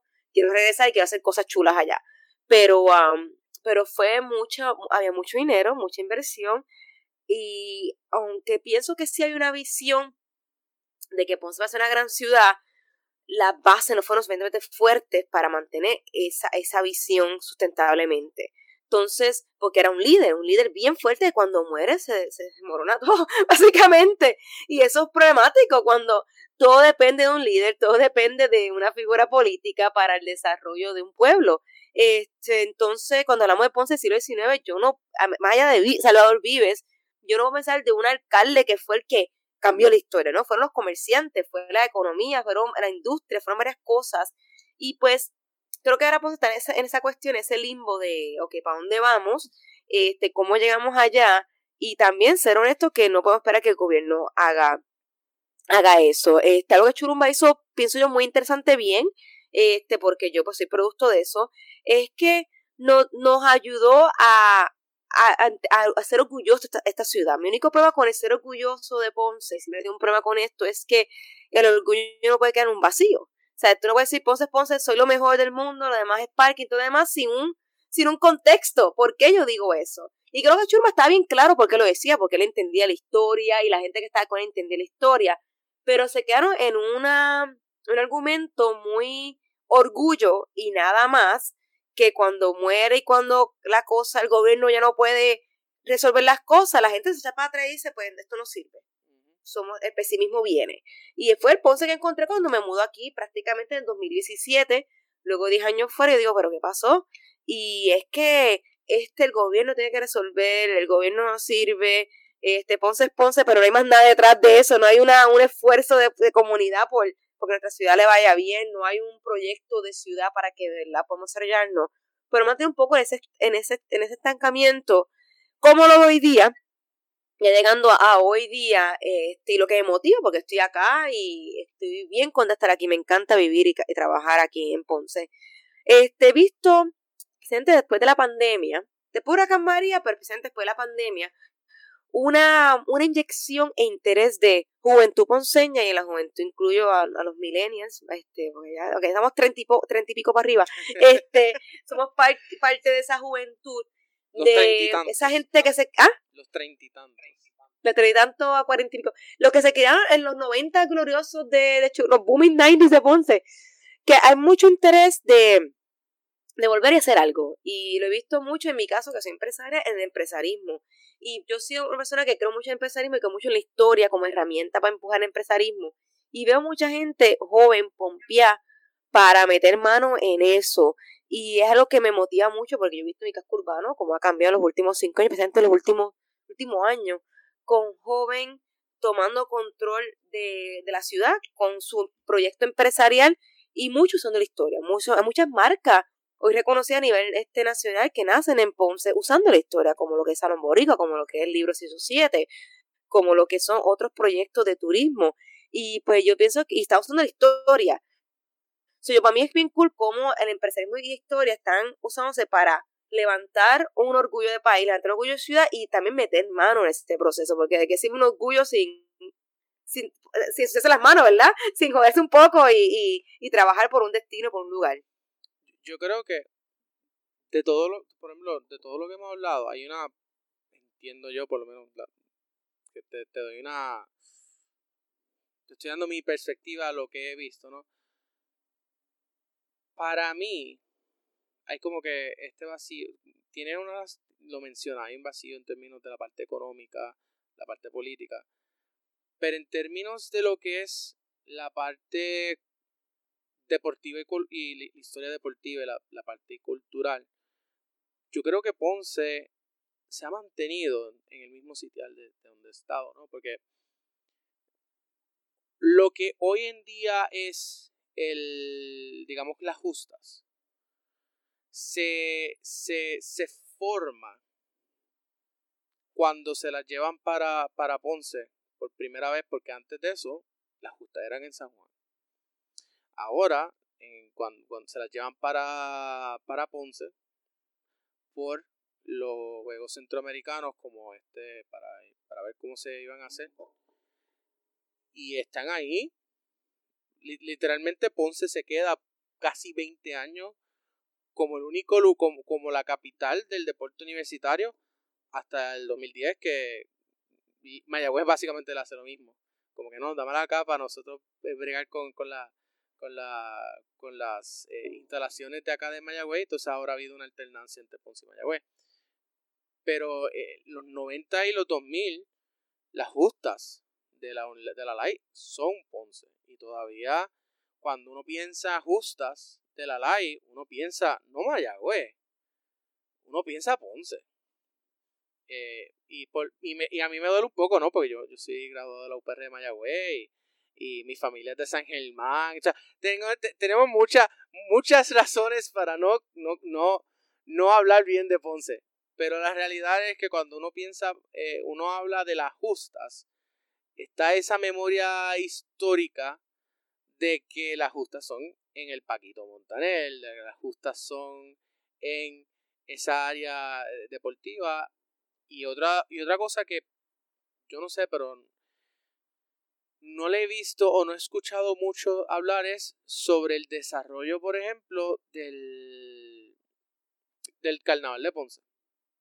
Porque el carnaval de Ponce literalmente, hasta donde tengo entendido, es único en Puerto Rico. O sea, no hay, otro, no hay otra ciudad en todo Puerto Rico que celebre carnaval como lo celebran en Río de Janeiro, como lo celebran en, en Nueva Orleans. Y, es, y, eso es bien interesante porque estamos hablando de tres distintos lugares en, en el mundo, ¿no? Que celebran carnaval como se celebraba originalmente, ¿no? Eh, o, o, lo más cercano que, a lo que se trabajaba eh, pues en España, en Italia, en Francia, porque esto es una es una tradición que viene del medioevo. No es algo que, surge de la nada. El carnaval es una tradición que viene del medioevo, o sea que es lo más cercano al medioevo histórico eh, europeo, ¿eh? Es carnaval. Que, en Ponce se celebra un poco distinto, que en Nueva Orleans y que en, en Río se, se, se celebra bien distinto, ah, porque yo no creo que aquí eh, vayan a estar tirando beats eh, para, para, esa, para esas, eh, digamos que para esas, esas razones, pero me acuerdo haber ido una vez al carnaval y ver a los chamacos, parecía eso parecía Halloween, todo, todo el mundo vestido de, de diablo y de bruja y, tira, y, y dándose cantazos, y yo, yo me digo, yo estaba como que, pero ¿qué les digo a estos que se están metiendo cantazos por a todos lados en el mismo medio de la plaza? Y después me explican, no, no, eso es parte de las tradiciones. Yo, ¿qué? Eh, para mí fue algo como que bien, bien, bien interesante verlo, experimentarlo. Y nunca he entendido cómo es que, por ejemplo, tú tienes este, este festival, como lo es el, el, el carnaval en Ponce, que no se le ha explotado a niveles, por ejemplo, como lo es las fiestas de la calle San Sebastián, que empezaron como simplemente una semana, eh, la octavita, para celebrar el fin de la octavita, poníamos toda la artesanía, eh, todo, todo, en aquel momento la, la calle San Sebastián, los, los, vecinos de la calle San Sebastián sacaban toda su artesanía y la gente iba y los veía y los compraba y se, y se tomaban un par de cervecitas allí y celebraban todas las noches. No era, no había una, no, no existía esta cosa, eh, eso eh, el imaginario de las calles de, de, de, de, las fiestas de la calle son eh, es algo que se desarrolla, algo de la, de la modernidad, pero el carnaval no. Entonces, esa, esa parte como que no he entendido por qué teniendo tantos recursos culturales, entonces no, no, no, ha, no ha hecho un plan para, explotar esos, esos, esos recursos culturales y humanos. Bueno, este, ahí fuimos de la historia de Ponce a al potencial y claro, en mi área, yo siempre voy a decir, mi potencial para mí es el turismo cultural. O sea, eso hace como que siempre mi, lo que yo voy a empujar y luchar por el turismo cultural en Ponce y en Puerto Rico, en realidad, porque ya Isla Caribe ya es más allá de Ponce. Y lo que trae son ejemplos concretos de cómo el turismo cultural tiene un potencial increíble para desarrollar la economía, no solamente una vez al año, sino todo el año, porque la cuestión del carnaval en Ponce es algo que podría estar corriendo todo el año, porque aunque el carnaval es una semana, o sea, de febrero o marzo, sí hay aspectos de carnaval que son ya de todo el año, como la confección de máscara, la confección o de careta de gigante, la confección de la vestimenta, los bailes de bomba y plena que son parte del carnaval, los personajes, que tú podrías tener museos, escuelas, todo empujando esto. Y existen en Ponce este, grupos que uno que corre el Museo del Gigante, que es en la playa de Ponce, eh, grupos de comparsas de gigantes que están todo el año activos porque ellos van a otros carnavales. Este, pero es como unificar eso para que pueda no solamente ser una comunidad haciendo algo bien chulito, otra, sino que puedan todo el año hacer cosas brutales y todo eso se manifiesta en el carnaval, que es un carnaval que es único en Puerto Rico, simplemente no porque es el único, o sea, Arroyo tiene su carnaval, hay otros municipios que tienen su carnaval, pero Ponce tomado fama porque ha sido el más grande consistentemente con muchas tradiciones bien únicas a Ponce, que los carnavales como mencionaste, es algo que viene de Europa, es algo que en varias regiones del mundo, como Brasil, New Orleans, fluye de su propia forma, cada uno trae su propio toque y Ponce pues tiene su propio toque y es algo que es un toque bien único con sus máscaras que son únicas acá, su cuestión de las vejigas, de ese cantazo, sus personajes, aquí hay varios personajes, entre ellos la sardina que le enterramos y el guá que lo quemamos, algunos quieren tu ropa, algunos quieren evolucionar, La princesa o la reina del carnaval, que una, una que, que siempre una joven de creo que de 13 años que cogen y ella es la, la, líder de, del, de todo el carnaval y muchas reinas infantiles desde tres años, yo he visto reinas chiquititas, bebé casi, este, muchas reinas infantiles, o sea, muchas tradiciones que hasta hoy día yo me estoy aprendiéndola para poder comunicarlas. Porque es que, ¿por qué no se aprovecho? Porque creo que la gente no, no, entiende el valor del carnaval. Si lo entiende el señor que corre el Museo del Carnaval, que es el licenciado Limaldo, que es un duro en ese tema, si lo entiende ciertas personas que todos los años se fastidian. Pero el público en general no entiende lo impresionante, único y potencial que tiene esto. Y muchos saben que, pero que todo, repito, nadie estudia el carnaval. El carnaval solamente lo ve la gente que va. Y la gente que va muchas veces no entiende lo que está pasando, sino naturalmente se visten así como unos monstruos y te dan un cantazo, sin saber de dónde viene el contexto de vestirte como un monstruo y dar un cantazo, que hay un contexto histórico de carnavales que tiene que ver con eso. So que me una, misión muy educativa, siempre digo a la gente, en toda la escuela deberá haber una clase de historia de tu municipio, para saber dónde demonios estás parado. O sea, si tú eres de Ponce, tienes que saber que, la historia de Ponce, porque debes saber la historia de, de, Francia y no sabes dónde estás parado y cómo eso conecta con Francia a lo mejor, porque yo puedo hacer conexión entre Francia y, y Ponce. Entonces, creo que todavía no hay un reconocimiento a la importancia que tiene eso culturalmente para preservar nuestra cultura, pero también monetariamente para, para impulsar el turismo. Porque yo todo, a todo voy a tratar de buscarle una forma de que podamos también monetizar los locales para que podamos vivir aquí y seguir la tradición entonces celebrando. Porque si no, se van a ir toda la juventud, no van a quedar jóvenes para darte un cantazo, no, no van a quedar gente para hacer las, las caretas. Ya hay una generación que se está muriendo de la que, que son expertos en hacer las caretas gigantes. Y gracias a, a, gente que ha creado escuelas de careta, como la, el Museo del Gigante en la playa de Ponce, esta nueva generación aprendiendo. Pero un contexto que la gente no reconoce. Y como no reconoce, no impulsa esa demanda. Y los líderes, que a lo mejor algunos entienden, algunos no, a lo mejor están tan con otras cosas que se echa para el lado. Pero para mí, si yo fuera a hacer una estrategia de, de turismo en Ponce, yo buscaría ciertas cosas que Ponce representa ya. Y cómo a cada una sacarle un provecho que sea no solamente de una semana o un esfuerzo, sino todo el año. Ahí está el carnaval. Ahí está este, la salsa, la música, que es todo el año sacarles provecho a la música. Ponce como destino salsero, como historia de salsa. Está lo de la caña y el café, que yo combinaría juntos. Pero pues, todo requiere, y pues conocer la historia, conocer lo nuestro primero. Si no, olvídate, nada funciona.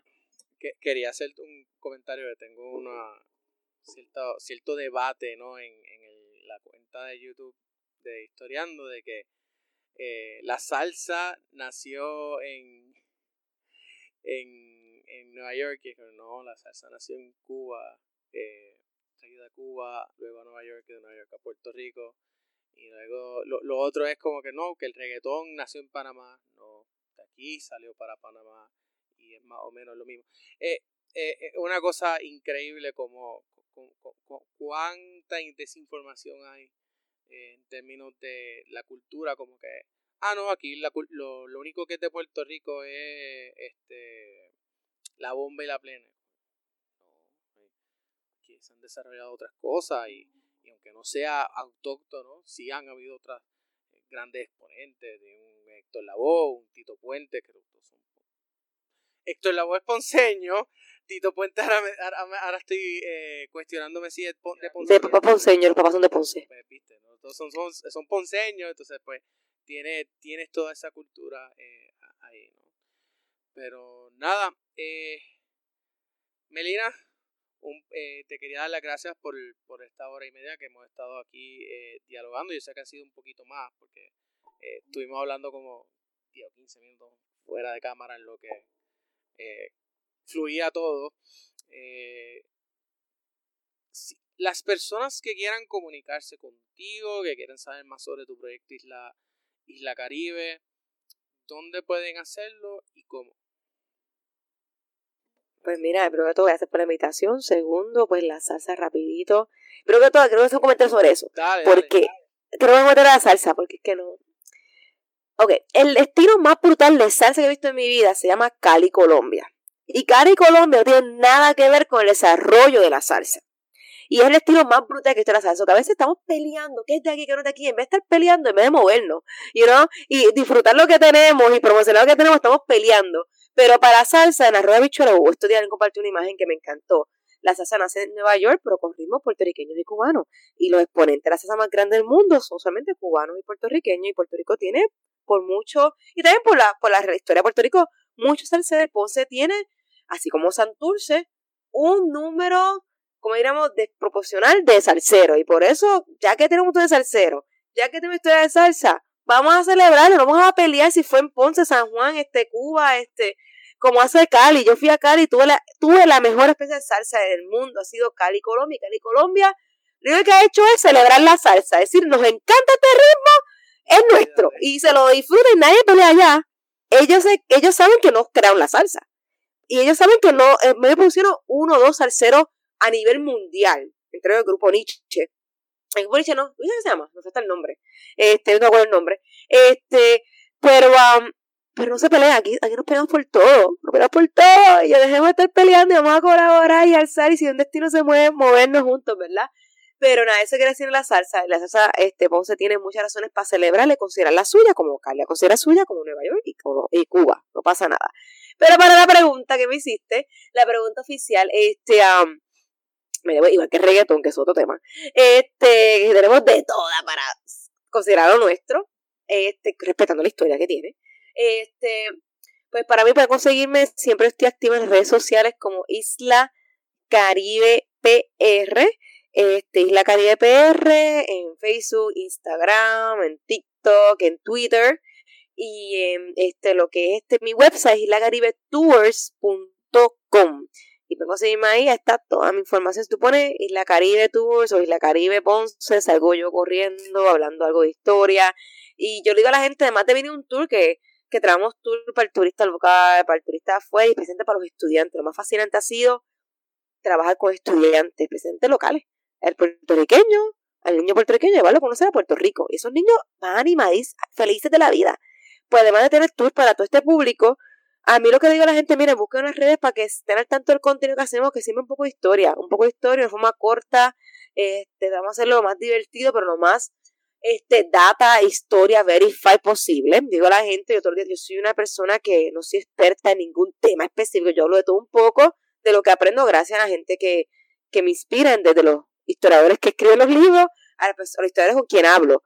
Y pues ahí lo que hacemos es contarlo un poco de una forma divertida y corta para que la gente comience a, entender que la historia es más allá de leerse un libro, es más allá de estudiar historia. Historia es todo lo que estamos para. Yo salgo afuera ahora mismo en la calle Castillo, yo aquí, y mami, es como que un montón de historias que quiero contar. So, queremos como que levantar ese interés y ese amor porque en cualquier cosa que tú estudies, la historia te va a llenar más, te va a llenar más y te va a aportar algo a tu vida. Sí, y hay algo que, que, mencionas. La historia no es eh, simplemente fechas. Porque hay, una, hay este único pensamiento que la historia es memorizarme una fecha, fecha y evento, fecha y evento, no es contexto de, ok, cómo este evento me afectó a mí, cómo yo soy hoy, quién soy, porque ocurrió este evento. Como por ejemplo, la Cédula de Gracia, hoy Puerto Rico es una sociedad como es, porque vinieron todos estos inmigrantes huyendo a todas estas guerras eh, que estaban ocurriendo a todo nuestro alrededor. O sea, Puerto Rico se convirtió en ese puerto seguro para todas estas personas. y no solamente gente blanca, y obviamente sí, también vinieron esclavos, pero también vinieron eh, personas, por ejemplo, árabes, eh, vinieron eh, judíos escapando y buscando aquí también. Quería, quería dejar también ese, ese pensamiento que, que, que, recordarle a la gente que sí hay cosas malas, pero hay cosas también buenas que se ocurren. Todo es parte. La historia es la historia. Está lo que hoy en día es bueno y lo que hoy en día es malo. Y lo que en aquel momento era bueno y lo que en aquel momento era malo. siempre hay que ver la historia en el contexto de la época en la que ocurrió. Dicho eso. Y dejar de estar peleado todo el tiempo sobre el tema. Simplemente verlo, aprenderlo, conocerlo. Y que vamos a pelear con todo. Y, aceptarlo tal y cual es. Eh, dicho eso, gracias nuevamente por estar aquí en Historiando. Espero que esta no sea la, única vez que, podamos continuar en algún otro momento eh, colaborando y ayudando a, a crecer los proyectos eh, independientes de historia que están empezando a subir. Los otros días tuve el Callito por aquí. Eh, he tenido un montón de colegas profesores que han pasado también por aquí. en fin, eh, les invito a que sigan escuchando los, diversos temas. Son timeless, los pueden escuchar cuando sea y va a, tener, va a, tener, va a tener importancia. Eso, es lo bueno de, un proyecto de historia, que todos los episodios tienen, lo puedes escuchar meses después y sigue teniendo vigencia. Como siempre les digo, a mí me pueden encontrar en mis redes sociales de Instagram y Threads como arroba rjucinoa y en la red social que antes se llamaba Twitter, rehuso todavía usar su nombre correcto, eh, es arroba rjucinoa también. Ahí me pueden encontrar, ahí podemos hablar de historia, de fútbol y de películas, cualquiera de los eh, también estamos en YouTube, lo pueden buscar como Historiando con un nombre, con un número bien raro. Por favor, denle subscribe en YouTube para que yo finalmente le pueda cambiar el nombre a la cuenta en YouTube y así podamos poner arroba historiando PR y tener una cuenta oficial de YouTube eh, actual. Eh, dicho eso, les recuerdo que la semana que viene también tendremos otro episodio de Historiando, martes a las 10 de la mañana. Salen todos los episodios eh, de esta temporada. nos vemos. Hasta la próxima. Adiós. Chao.